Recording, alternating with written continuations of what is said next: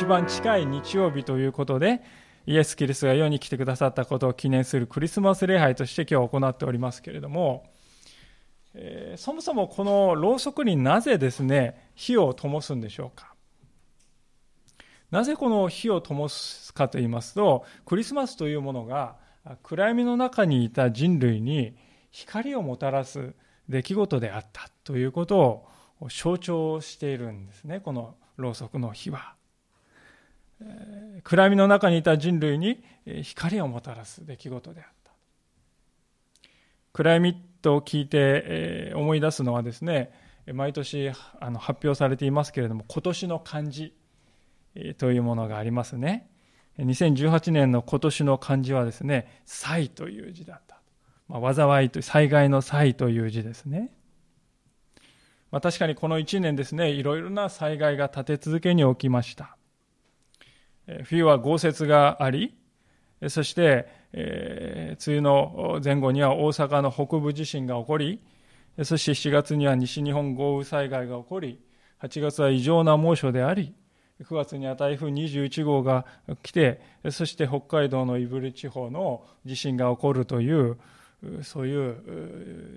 連続でありました。まあ、今なお避難しておられる方も多くおられると思うんですね。まあ、私たちもどうしてもこのあの7年半前の地震を思い出してしまう、そういう経験を今年は多くしたように思います。災害ということから一歩離れても、事件という面でも国内ではいろいろなこの思いがけない事件が起こりました。まあそういうのを見ていますと、ますますこの人々の愛は冷めて、世知辛い世の中になってきたなと感じる方も多かったんではないかと思います。まあ日本という国から一歩離れて国際関係を見ましてもですね、えー、歴史的なこの和解の出来事かと思うような出来事もあったかと思いましたら、またそのすぐ後には歴史的な敵対関係がですね、始まるというような、まあですから、こう、ジェットコースターのようなね、えー、そんな年であったかなと思うんです。ですから、まあ、もしこの1年をですね、1日のこの時間帯に例えてみましょう。1年を1日にしてみましょうと。この1年、えー、どうだったか、輝く朝のような1年だったかというと、まあ、とても言えずにむしろ夕暮れかな。いや、夜だ。人によって、いや、今年は真っ暗の深夜だったんじゃないか。まあそう感じるかもしれない、そのような一年ではなかったかと思うんであります。私たちはこのようにですね、闇というものを考えますと、どうしてもこの気持ちが暗くなってきてしまう。心がめいってきてしまうものですね。けれども、よくよく考えてみますと、実は闇というのは、それほど珍しいものではなくて、私たちのすぐそばにあることに気づかされるんではないでしょうか。先ほど一日の時間帯のことを考えましたけれども、よくよく考えてみると一日の半分の時間は闇ですね。ですから人生80年と仮にしますと40年間も私たちは闇の中をですね、過ごしているということであります。宇宙にですね、目を転じてみますと、むしろ宇宙の中で光があるところの方が稀なんですよね。大部分はこのマイナス200度以上の冷たい暗黒の空間が広がっていますよね。まあ、それどころか、ある物理学者のお話などを聞きますとですね、宇宙全体の物質のうちに、人間が今説明できている物質の量っていうのはわずか5%しかない。残りの95%は正体不明のダークマターとかダークエネルギーというもので宇宙は占められているんだと物理学者は考えているようですよね人間が分かっているのはたった5%の物質があるということは5%しか分かってないですから私たちが考えている以上にですね闇というものはありふれているむしろ闇の部分がですねはるかに多いそれがこの世の現実だとも言えると思うんですね。今日のあの聖書の箇所に登場するシメオンという男性の人生にも闇がありました。彼はこの時とても年を取っていたと思います。で、25節を見ますと彼は正しい敬虔な人であったと書いてます。これは熱心にですね、神を求めて神殿への、神殿での礼拝を大切にしながら生きてきた人という意味です。でも、そのようにして彼は正しい敬虔な生き方をしていたけれども、その彼の心は満たされてはいなかったんですね。その証拠に、この25節のところを見ますと、彼はイスラエルが慰められるのを待ち望んでいたと書いてますね。慰められることを待ち望んでいた。皆さん、慰めというのは、悲しみや苦悩を抱えた人が求める、あるいはそのような人が受ける、それが慰めです。ですから、シミオン、この人の心の中にはですね、消えることのない悲しみや苦悩があったということですよね。だから慰めを求めているんです。一つの理由は、愛する祖国の現状がその原因だったと思うんですね。当時のイスラエルという国はローマ帝国という強力な国に占領されておりまして、イスラエル人というのは占領民です。非征服民です。ですから二級市民ですよね。何をするにもローマに許可を求めないといけない。そもそもイスラエルという国すらないんですよね、もうね。そんな状態がもうずっと何十年も百年も続いています。どうしてそんな状況に陥ったかと言いますと、イスラエル人たちが自分たちの神を忘れてしまったからですよね。イスラエル人というのは神に選ばれて神の愛を受けた民族です。それなのにその神を忘れて他の偶像の神に走ってそしてそのことを悔いて神に立ち返るかと思えばそういう人もめったにいない。でしまいには国が滅びてしまった。それでもなおそういう状態は続いている。まあ、そうなっていきますとですね、だんだんとこう信仰、イスラエル人の信仰というのは形式的なものになりまして、ただこの決まりを守っていればいいんでしょ？そういう宗教になり下がってしまっていたんですね。ですから、シメオンという人はそういう状況を見てですね、深い悲しみを抱いていた。彼はその悲しみを慰める日がいつ来るのだろうかとずっと願って生きてきましたが、あなかなかその願いは叶わないまま彼は老いていたわけですよね。このシメオンの体験というのはしかし、どこか私たちの自身の人生と重なっているように思えてならないんですね。というのは私たちも期待してるんだけれども、なかなかそれが叶わずに疲れている。そういうことがあるんではないでしょうか。時にはその矛先は自分自身に対しても向けられることがありますよね。なぜ私ってこんな人間なのだろうか。なぜ私はあんなことをしてしまったのだろうか？どうして私は分かっちゃいるけどやめられない。あのことがやめらんない。なぜ自分はそうなんだろうか？まあ誰でもそのように考えては自分に幻滅して自分を責めたり、あるいは諦めたりしている。いわば闇というものを見た経験を持っているのではないでしょうか。ある牧師はですね、私たちがそのような闇に気づく時のことを次のように語っております。何かが契機で闇の存在に気づく。ないと思っていても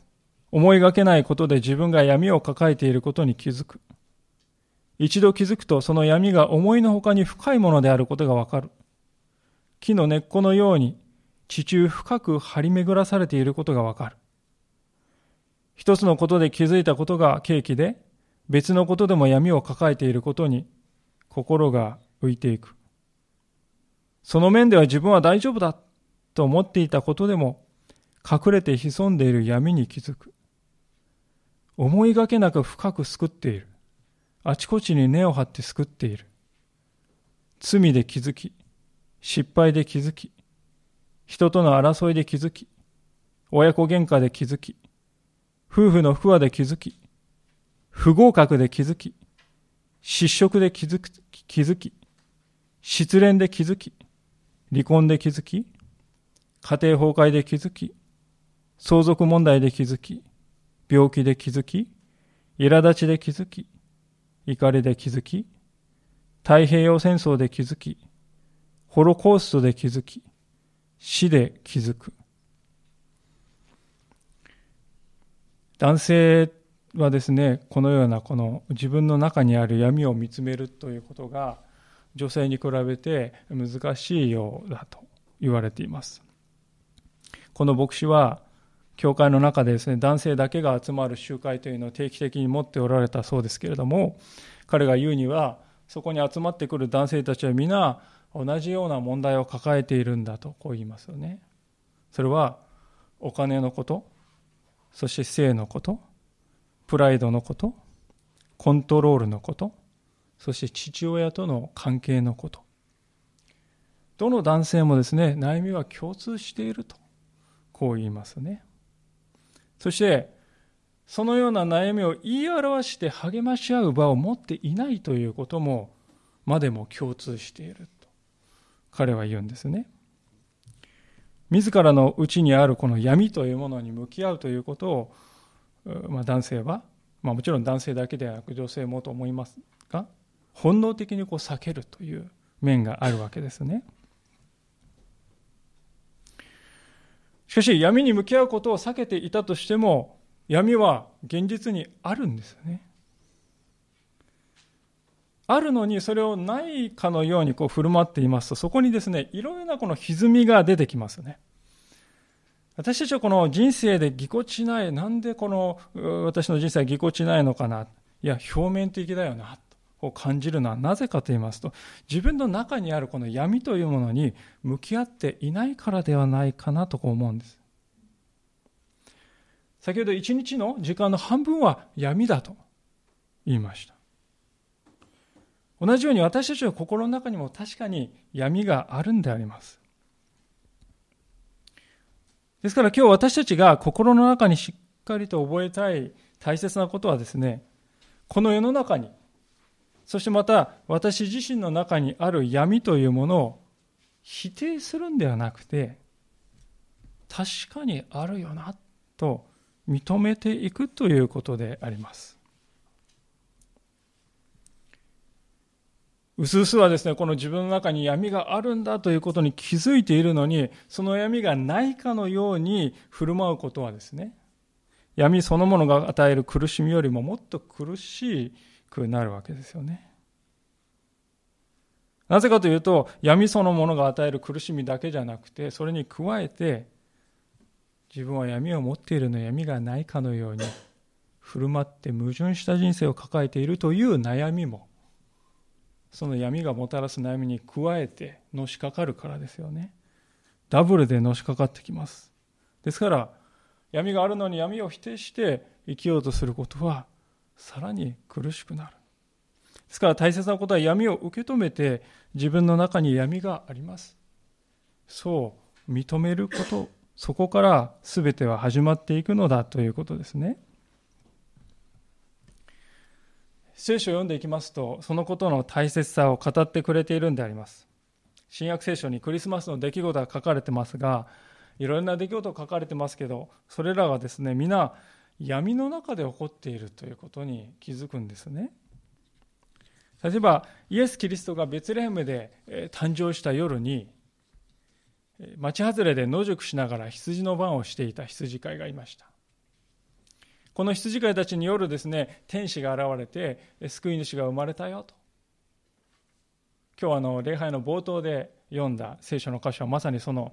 言葉なんですけれども、夜天使が現れて救い主が生まれたよと。そう聖書に書いてありますね。でその後に天使の軍勢が現れて神を称える賛美をした。そういうふうにも書いてます。でその明るさたりはですね恐怖を感じさせるほどほどだったと率直に書いてますよね。またあの遠い中近東の国からですね学者たちがやってきますけれどもその学者たちが赤ちゃんのキリストに贈り物を捧げたという出来事も書いてありますが彼らを導いたのは何かと言いますと星の輝きだったと普段に現れない星がこの時に限って現れた。つまり世界で最初のクリスマスに立ち会った人たちは皆ですね、夜の闇の中で赤ん坊のイエス様にのところに導かれていったということなんですよね。これはあのとても示唆に富んでいるんではないかと思います。キリストという方はまるで闇を選ぶかのようにしてこの世界にお生まれになったということですよね。あたかも闇の中こそ自分が宿る場所としてふさわしいとそういうふうにですね言いたいかのごとくクリスマスが起こった出来事は皆闇の中で起こっているんですね。このことは、この闇の中に生き、自分の中にも闇というものを抱えている私たちにとって、慰めではないかと思うんですよね。先ほど、この開いたシメオンという人。まあ、この人はまさにそのようにして慰められた人だったわけです。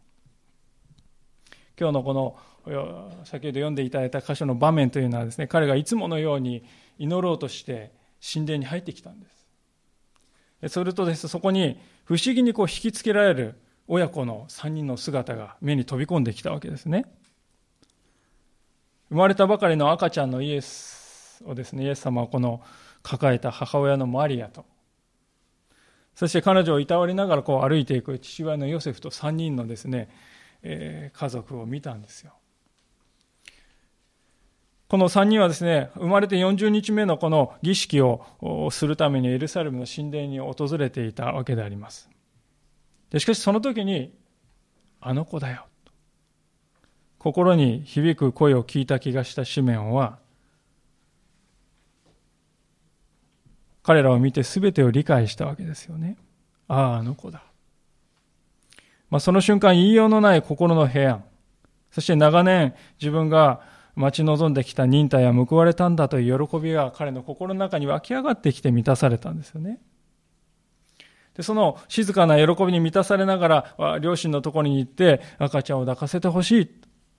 そして抱いたシメオンはですね、が何を語ったかというのが28節からのところに書いてありますね。お読みいたしますが、シメオンは幼子を腕に抱き、神を褒めたたえて言った。主よ、今こそあなたはお言葉通りしもべを安らかに去らせてくださいます。私の目があなたの見救いを見たからです。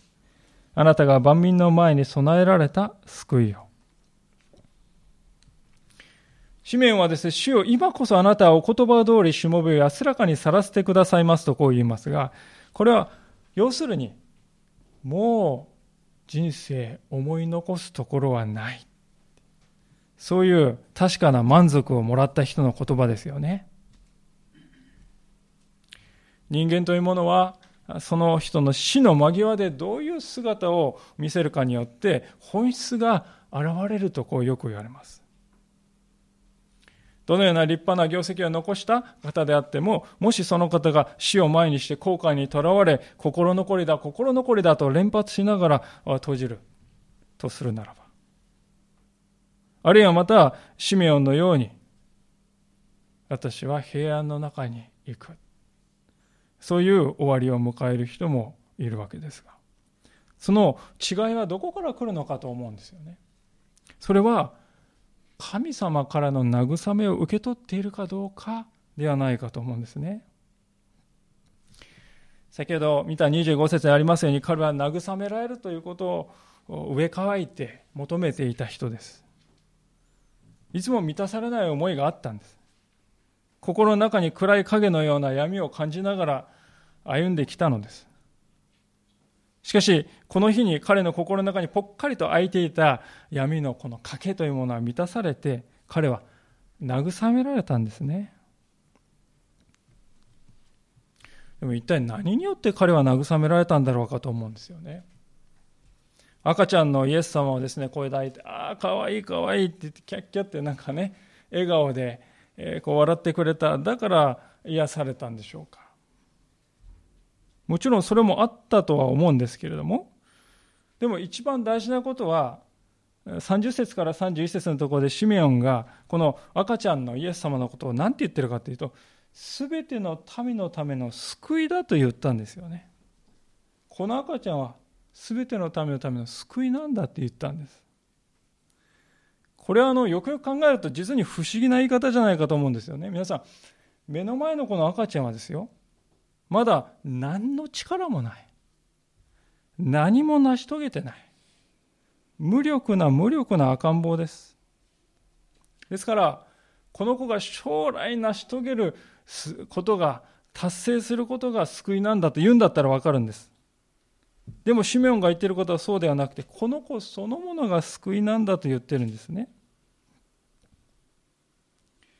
なぜこんなことが言えるのでしょうか。まあ、子育てをしてみますと赤ちゃんというものはですね、最高に可愛い、最高に愛らしい笑顔を見せたかと思いますとね、その直後にギャーって言ってですね、狂ったように泣いて、さっきまでのあの笑顔はどこに行ったんか、目まぐるしく変わりますよね。また赤ちゃん私たちがこう抱っこしているの間違っておっとって言って落っことしてしまったらですねそれだけでもしかしたら死んでしまうかもしれないような非常に脆い小さな存在です赤ん坊ができることというのは、基本的には泣いて、飲んで、出して、寝る。この4つだけですよね。この4つしかできないで、あとの全てのことは親に完全に依存していますよ。ですから、もう無力の極みです、赤ちゃんっていうのは。それが赤ちゃんでありますが、その赤ん坊のどこが一体救いなんですか？聖書はここでですね、驚くべき逆転のメッセージを伝えてくれているわけですね。それは、宇宙を創造するような偉大な神が、無力の極みである赤ん坊として、闇の世に来てくださったんだということです。無限の神様が究極の弱さを身にまとってこの私の腕に抱かれているんだ。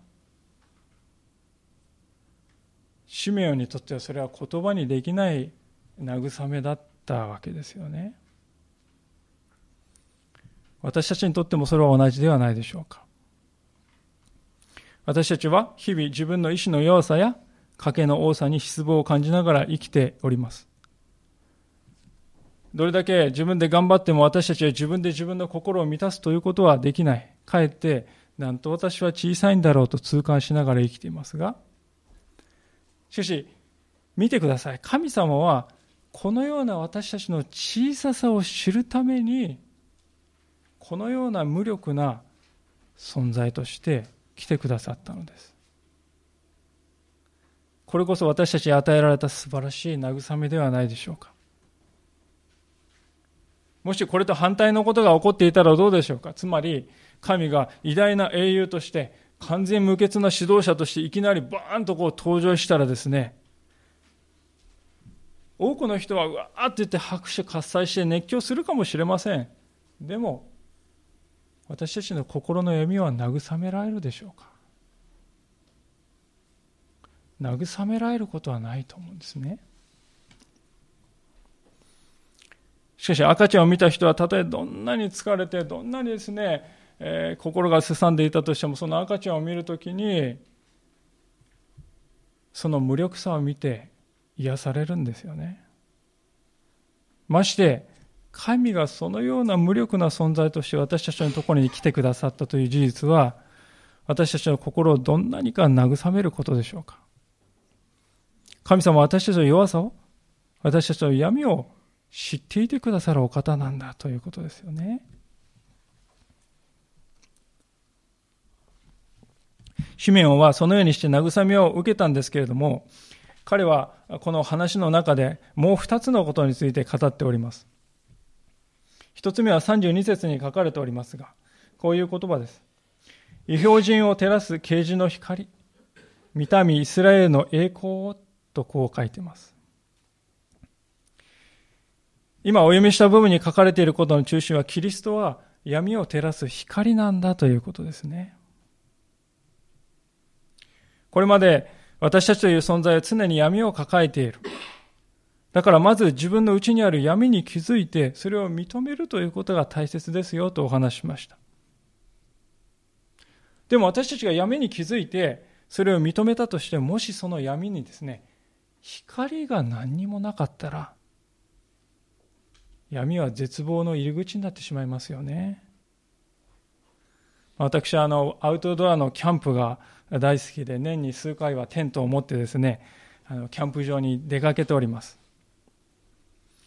夜キャンプ場ってのは本当に真っ暗でありましてですから外に出るときは必ずこのランプを持って出るわけですね。ランプがなかったら真っ暗闇のですね外はもう恐怖でしかないですよね。同じことは心の闇にも当てはまるのではないでしょうか。もし私たちが心の中に光を持たないまま、心の中の闇にね、入っていこうとしたら、それは恐怖ですよね。迷ってしまいます。ですから心の中に確かに光を持っていなければ、私たちは心の闇に向き合うということはできないんですよね。多くの方が自分の心の中には闇があるなと、うすうす感じながらもそれを見つめない。見つめることをしないのはですね、光を持っていないからですよね。恐ろしいんです。しかしもし、ああ、私は今日心の中に光を得たと、そういう確信できる日が来たら、その時からその人はですね、心の闇にも分け入っていくことができるようになるんではないかと思うんですよね。まあ、まさにそのように心に光を得るという体験をした方を一人ご紹介したいと思うんですけれども、星野富弘さんと言いますが、まあ、この方は口で絵を描く画家として知られております。まあ、このような本がありますけれども、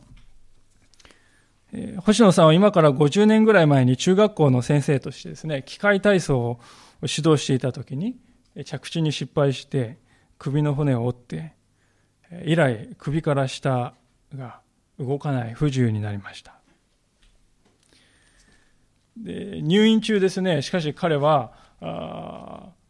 信仰を持つようになるんですけれども、まあ、その言ってみれば心の中に光を得る体験でありますけれどもその経験がですねこの「命より大切なもの」という本の中に書いてありますので、まあ、少し長くなりますけれども少し読ませていただきたいご紹介したいなと思っております。星野さんというのはこういう今はもうおじさんになっていますけれどもあの電動の車椅子でどこにでも行けるようになってますね。でこの方がしかし光に出会った時のことをですねこういうふうに書いてるんですよね。怪我をしたのは6月17日24歳の梅雨の頃でした。梅雨の時期になると今でもその時のことを思い出し暗く重い気持ちになります。9年という長い入院期間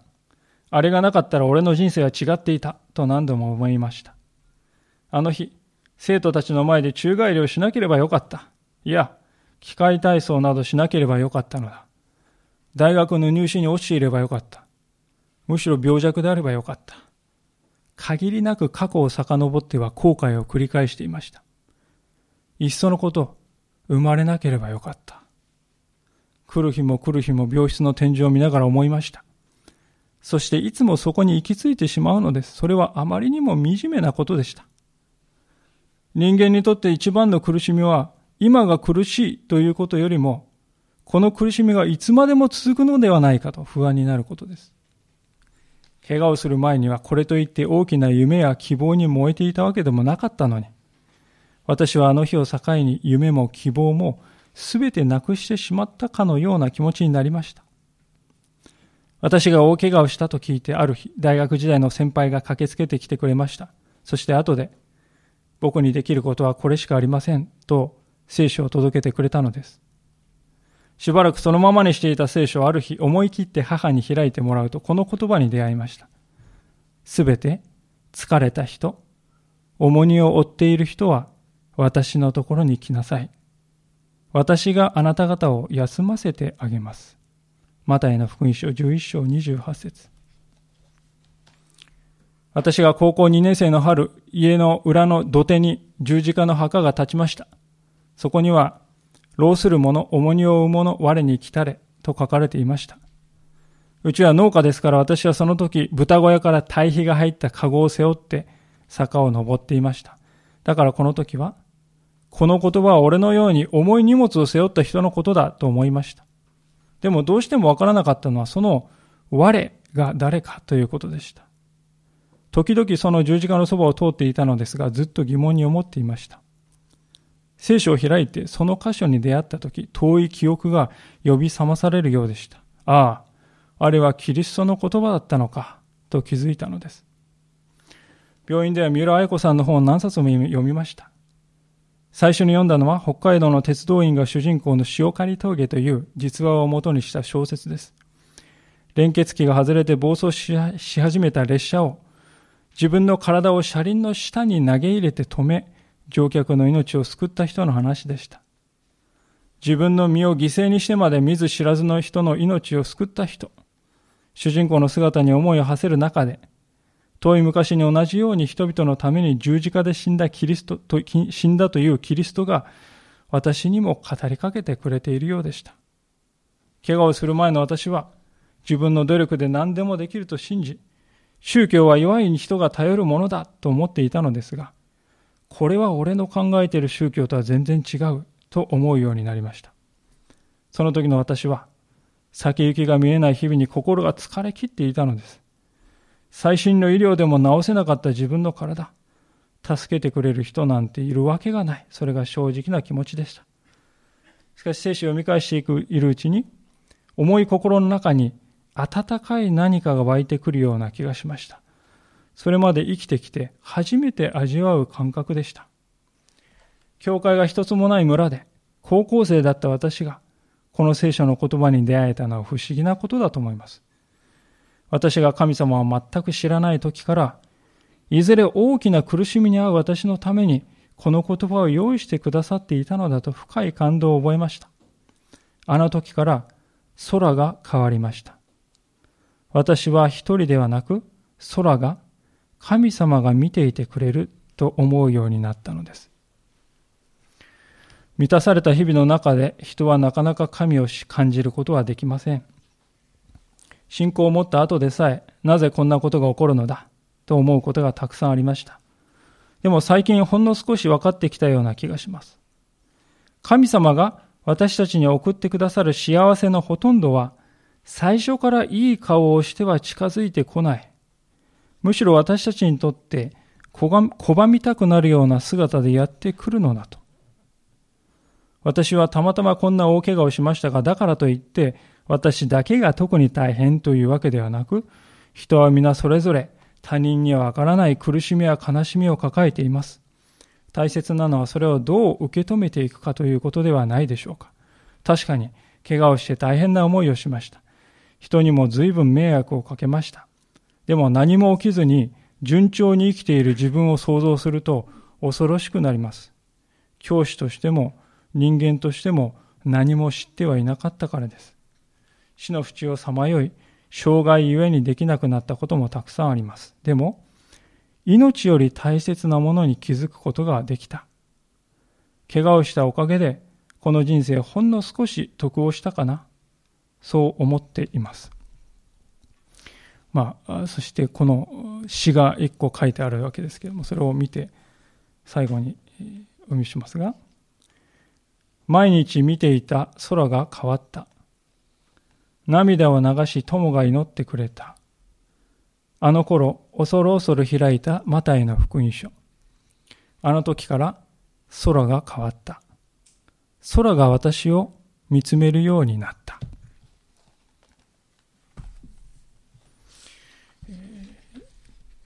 ここまでにしたいと思いますけれども今お読みしたあの彼自身のこの証の中で、聖書を読み返しているうちに重い心の中に温かい何かが湧いてくるような気がしたと彼は書いてます。まあ、これがまさに心の中に確かな光が灯った瞬間だったんだと思うんですよね。その時から彼はですね、星野さんは自分の心の中にある闇に正面から向き合うことができるようになっていったんだと思うんですね。私たちの人生にも闇がありますね。傷があります。でも星野さんの詩にはこのような詩もあるのですね。私は傷を持っている。でも、その傷のところからあなたの優しさが染みてくる。私は傷を持っている。でもその傷のところからあなたの優しさが染みてくる。心の傷というのはない方がいい。そういうふうに私たちは考えますけれども、しかし、今の詩は心の傷が神様の優しさがそこから染み込んでくる入り口になっている。そういうんですよね。まあ、このような形で闇というものを受け止めることができたら、人生は本当に変わっていくんではないかと思いますね。まさしく、キリストは私たちの心を照らす、心の闇を照らす光なんだということです。さて、随分長くお話してきました。いよいよ、シメオンが語った最後の言葉にを見て、え、お話を終わらせていただきたいと思いますが、シメオンの最後の言葉はこのような言葉であります。34節ですが、シメオンは両親を祝福し母マリアに言った。ご覧なさい。この子はイスラエルの多くの人が倒れたり、立ち上がったりするために定められ、また人々の反対に合う印として定められています。あなた自身の心さえも剣が差し通すことに、差し貫くことになります。それは多くの人の心の内の思いがあらわになるためです。シメオンが赤ちゃんのイエス様を抱っこしながら語った最後の言葉っていうのはお母さんのマリアに向かって語られたものでしたけれども、この内容っていうのは非常に衝撃的なことを言ってますよね。それはあの生まれてきたばかりのこの赤ちゃんがこの先人々から拒絶拒絶されて反対に遭うよって言うんですよね。で、その拒絶がもうピークに達した時にマリアは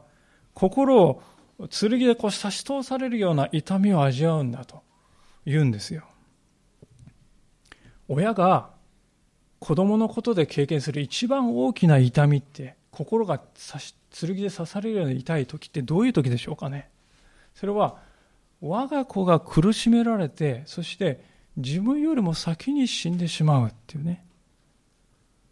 それに勝る痛みっていうのはないですよね親として。これはですねイエス・キリストが十字架にかけられて死ぬということをあらかじめ予告しているんですよねで、何のためにこのことが起こるかと言いますと、35節の最後にそれは書いてありますが、多くの人の心の内の思いがあらわになるためなんだというんですよ。今日はあの闇と光というテーマでお話してきましたけれども、先ほどあの星野さんの話では、闇というものは暗闇を照らして希望を与えるものだ。そういうふうにして語っておりました。その一方で闇というものにはもう一つの面がありますよね。それは、隠れているものを明るみに出すということなんです。中には、そのことを望まないという人もおります。あくまでも心の闇から目をそらし続けたいんだ。あるいは、私はこの闇の中が居心地がいいからそこを住処にしたいんだと願っている人。そういう人にとっては光というものは邪魔なんですね。イエス・キリストが十字架にかからなければならなかったのはなぜかというと、そのようにして光に照らされるということを拒む性質が人間のうちにあるからですよね。夜のこの闇の中で過ごしているとですね、皆さん影というものは見えないですよね。しかし光がこうバッと照らされると皆さん後ろに影ができます。で光に照らされている限り必ず影はついていくんですよね。離れないです。絶対に離れないです。ですからあ影がある。こんな影見たくないと思う人はそもそも光に照らされたくないって思うんですよね。そしてキリストに反発を覚えるんでありますですからこの多くの人々の思いがあらわになるということはどういうことかというとキリストというお方は闇に対して人々がどういう態度をとるのか、それをあらわにするという意味ですね。ですからクリスマスというのはある意味で私たちに対する問いかけでもあるんです。あなたはこのキリストの光を心の中に受け取りますか？そういう問いかけなんです。その出発点となるのは私たちが自分の中に闇があるということを受け入れてそれを認めていくというところから始まっていくんですね。3.11の震災の時に停電を経験した方は多くおられると思います。おそらくその方はですね、ほぼ全員の方がですね、光はありがたいなって痛感されたと思うんですよね。闇というものを味わってそれを経験したからこそ光というものに感謝できるようになったんですね。あの時はまたですね空に目をやりますと普段ですね見えないような星空が見えましたね。言いようもない星空のこの美しさというものが見えた時でもありました。暗闇の中だったからこそ気づくことができたことです私たちにとってこの自分の闇を見つめているということは、見つめていくということは勇気がいることです。自分の力ではとてもできない、恐ろしいことなんです。でも神様が私たちの心の中に宿って消えることのない光となってくださるなら、闇は闇なんだ。あるがままに見つめることができるようになるでしょう。クリスマスというのはどういう時かと言いますと、そのような恵みの世界が他でもない。今、ここにおられるお一人お一人、あなたに向かって開かれた時なんであります。ご一緒に一言お祈りをしたいと思います。